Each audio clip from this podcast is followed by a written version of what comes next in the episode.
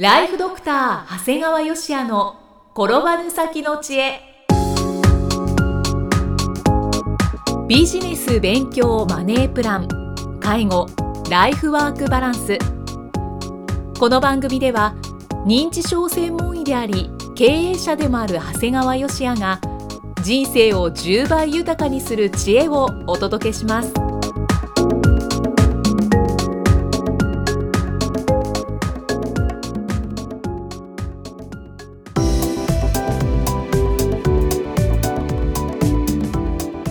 は、生きみえです。ライフドクター長谷川芳也の転ばぬ先の知恵。今回も始まりました。長谷川先生よろしくお願いします。お願いします。さあ今回はどのようなお話でしょうか？今回はね子どもの男女比でわかる介護負担なんですね。ほう。男女比ね子供さん、まあ、男の子がいるのか女の子がいるのか男の子しかいないのか女の子しかいないのかとかいろんな組み合わせがあるわけなんですが、認知症専門外来の初診では子供さんの有無子供さんの住居等を詳しくお伺いするんです。はい。でその中でも子供さんの男女比というのはとても重要なんですね、はい。これ勝手な偏見かもしれませんがこの組み合わせで介護負担は相当変わってきます。これは先生の統計によるとですよね。まあなんとなくだね。なんとなく。ベストな組み合わせはどんな組み合わせなんですか？やっぱり自分がホッとする組み合わせはねはい。子供さんが娘さんだけのケースですね、へえまあ、特に3人娘がベスト。あそうなんですね。不思議と3姉妹はまあ仲が良い。うん。特に3姉妹は特別ですね。じゃあ先生の3人娘も仲良しもう我が家もそうですね。あまあ、それぞれが結婚したパートナーで変わるかもしれないんだけどなんかそれをもねなんか3人姉妹で合議して決めてしまいそうな雰囲気がありますあねで認知症患者さんってねはい。症状が進行すると必ず摂食障害が出現する。うん。で要するに機能的に食べられないのではなくて食事自体を認識しなくなるあーんだね。忘れてしまう。そうですね。だからある意味もう生命体として終焉を迎えたと言えるんですよね、でそのな際にはやっぱり移動を作るのか、うん。作らないのかっていう選択を家族に強いることになるんだよね。はい。でそんな時にねあの女性だけの子供さんははっきりしてんだよね。まあお父さんもこの年になったら自然でいいよねみたいな感じでね。うん割と迷うことなく全員意見が一致します。あで、まあ、そのまままあ在宅医療になってもねあはい。まあ、姉妹が一致団結してそれぞれが介護に携わり協力して、まあ、在宅で見とるということを実現するんだよね。やっぱりこう姉妹特有の仲の良さあと思い切りの良さで明るさっていうのが要因だし、まあ、結局女性だもんだから自分たちが介護に携わることもできるわけだよね。あそうですね、うんまあ、やっぱりこの流れでいくとやっぱり一人っ子は逆に男女問わず対応はしやすいですね。あなんかわかる気しますねやっぱり、ね、頼る人がいないと自分がやるしかないっていうことでもうこれは迷いがないんだよね。で結局もう頼る人もいないから逆に思い切るしかないじゃん。はいでももう迷うこともできないもんだから、ん。でこれがかえって良い結果に結びつくみたいですね。まあだから自分自身もねあの子供が3人娘でよかったなと 結構日々安堵しています。じゃあちなみに長谷川先生、うん。一番困ってしまう組み合わせってありますか？やっぱりね男だけの兄弟ですね。逆なんですね。そう。もう3人息子は最悪やね。まあこれ偏見になるかもしれないんだけど3人の兄弟って不思議と仲悪いんだよね。うん。3人の男はね。はい。でその男3人なのに不思議と2名対1名に派閥が分かれるんだよね。あそうなんですね。長男と三男は仲がいいけど次男はみたいな感じでね。でででそれぞれにお嫁さんがつきますからもう収集つかなくなるんだよね。あ大変そで先ほどお話ししたようにやっぱり認知症になると最後ご飯が食べられなくなって、うん。要するに色を作るのか作らないのかって選択を家族に強いるわけだよね、う、でそんな時にさ男性だけの子供さんって意見がまとまらないんだよね。でもともと仲が良くない男3人の誰かがリーダーシップを取るとのちゃんと文句が出るんだよね、うんはい、でやっぱ男性っていうのはあと社会的な世間体を気にするんだよね。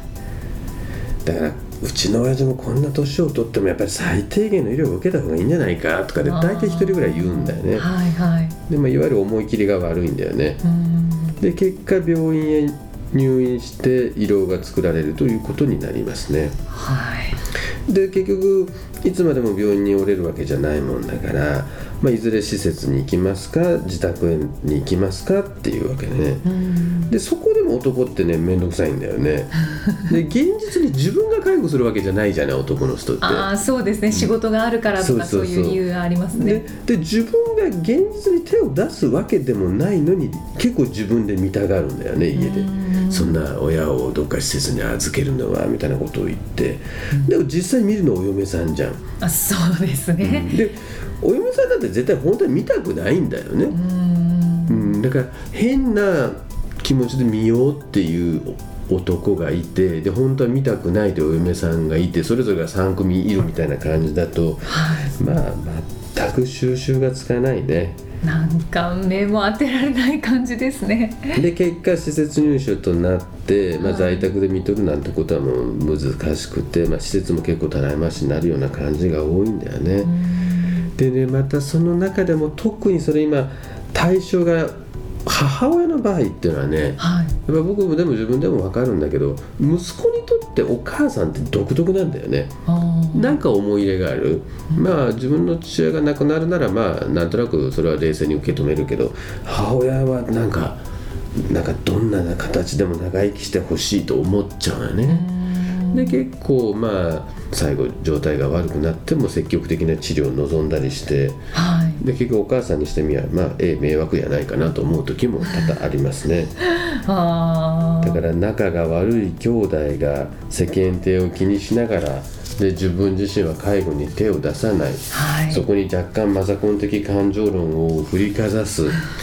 まあ本当に全経過中もう男兄弟の外来は大変なんですよ、うん大変そうですねだから僕講演なんかでも男性の子供さんしか見えない方にはもうこのようにお願いをしてます。はい。将来どうしてほしいかという明確な意思を息子さんたちに何度も何度も何度も伝えておいてくださいっていう。何度も。もう自分はとにかく口からご飯が食べられなくなったらもう自然でいいからとかっていうようなことをずっと言い続けないとわからんよっていうこと。うんだから延命治療のようなことはしなくていいよってていうことをもう言わないと迷って悩んで混乱するだけだから、うん。ね。はい。まあ、だからここまであ、ね、親の介護を乗り切る最良の組み合わせは3姉妹。はい。逆に親の介護を乗り切る最悪の組み合わせは、まあ、3人の男と紹介したんだけど、まあ、これあくまで統計もない私の個人的な意見なんですが、まあ、そんな個人的な意見をさらに続けさせてもらえればはい。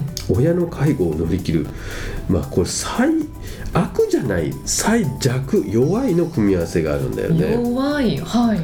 これね最悪じゃないんだよね。うんでその組み合わせっていうのはね例えば3人兄弟でお姉さん2人に弟が一番下。はいだからまあそれこそ4人兄弟で3姉妹で一番下が唯一の男性も同じなんですけど、この組み合わせの特徴はねそれぞれの方はとても優しくていい人なんですよ。みんな常識的でいい人で。はい。で兄弟仲も悪くないんだよね、でもねなんかやっぱ組み合わせが悪いっていうのかな。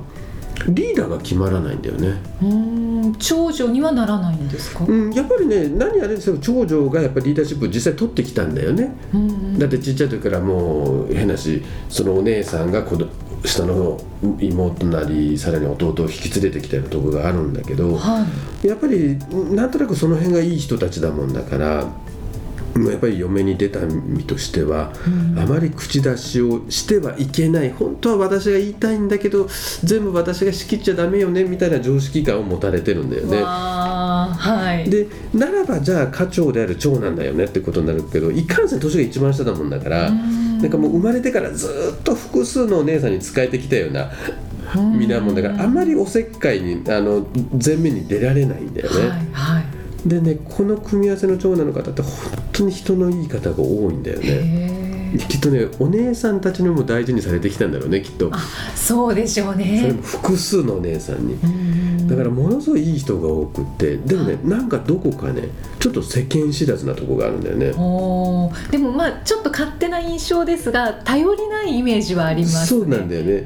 だからとてもいいんだけどちょっと頼りなくてちょっと現実の理解力が乏しいんだよね、うんだから先ほど何度も何度も言ってんだけど認知症の患者さんってやっぱり最後ご飯食べられなくなっちゃう。はい。で食べられなくなって色を作らないってことは当たり前だけどなくなるってことだよね、うんそうですね。でその話を当然するわけです、そうするとその息子さんが言うわけですね「えおふくろって死ぬんですか? 」いやちょっとお待ちください。この90歳超えたあのお母様がはい。これ永遠に生きるというふうには思わないでくださいというふうに説明するわけですね。もう90歳超えて認知症がむちゃくちゃ進行してしまった人がご飯が食べられなくなった。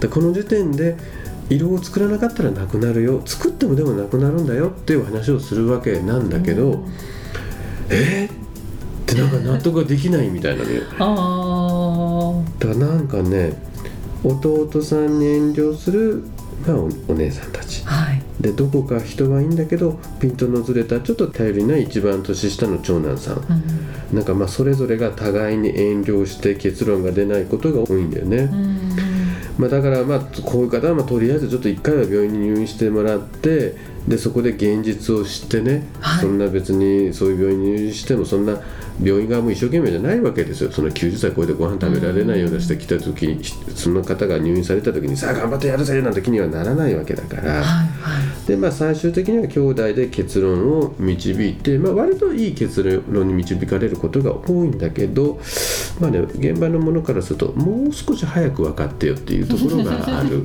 まあとってもあの誤解のないように言うといい人たちです。すごくいい人たちでお話しすればちゃんと分かってくださるんだけどああ独特やなっていうのを感じますね。いやーとても興味深いお話ですね。うん、最近これ気がついて講演でもお話しすることが増えたけど結構いけます、あ本当ですか、はい。納得されてる方多いですか？多いですね。じゃあ男性はやっぱりこういう時はなんか優柔不断になっちゃうんですかね。うん、やっぱ男って役立たんね。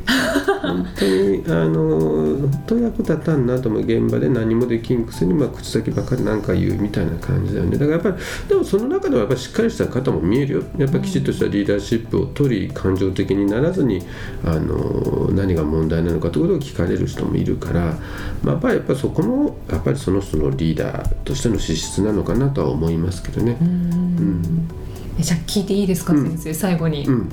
私の兄弟は男長男長女次女と続くんですけども。まあでもやっぱさっき言ったどちらかというとまあ3姉妹があって最弱に近いんじゃないかな。最弱、うん、だから要するにお兄さん一人どっか頼りないところがあって下の妹二人がけしかけるみたいな感じで結局妹二人からすれば一応長男であるお兄さんにある程度遠慮はする。だけどやっぱりその3人兄弟の中の唯一の男っていうところがあってちょっと頼りないところがあるっていう意味で、まあ、もし僕がゆきさんの家族の方をパッと見て話を進めるとすると、まあ、ちょっと最弱に近いのかな面倒くさいかなって言って誰がリーダーシップ取るのみたいな感じじゃない。形としては長男なんだけど今一つ長男が優柔不断であってでそこに、えー妹2人がけしかけてくるけどあなたたちには決定権はないでしょ？みたいな感じだよね説明すると面倒くさいよね。でその妹2人にも説明しないかんけどやっぱり説明するのは長男に説明しないかん。でもその長長男はなんとなく決まらないみたいな感じがあるんだから。大体それで間違いないと思うよ。でも先生もう当たってる気がします、はい そのような図がもう今できつつありますね。そうん、だからやっぱりもう少しやっぱお兄さんがしっかりするといいんだけど、なかなかまあそれがまた良さでもあるもんだからね。あー。まあ長谷川先生はとっても安心ですね。そうですね。はい、はい。ありがとうござはいい、ます、ありがとうございました。えでは最後に長谷川先生のもう一つの番組をご紹介いたします。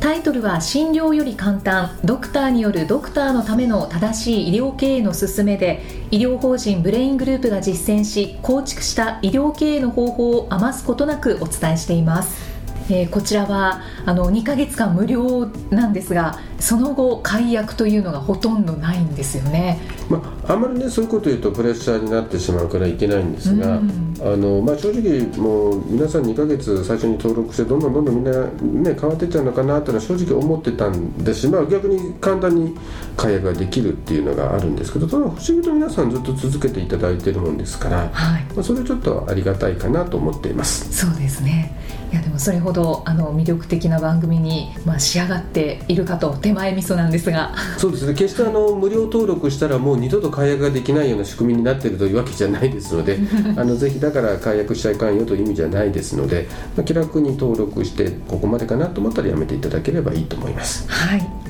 まずは試してみてください、えー、ご入会された方に毎月20日にダウンロード形式の音声ファイルと配信内容をまとめたテキストをお届けそして CD と冊子にして郵送でもお届けします。今なら最初の2ヶ月間は無料でご利用いただけます。無料お試し版の音声ファイルテキストもございますのでぜひご利用ください。詳しくは医師・歯科医師向け経営プロデュースのホームページまたは iTunes ストアでも PDF で番組内容をご紹介していますのでご確認ください。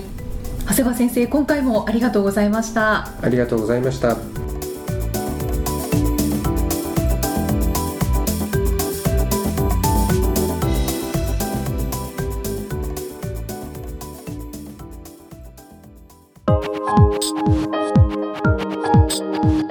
送はいかがでしたか？番組ではご感想や長谷川よしあへのご質問をお待ちしています。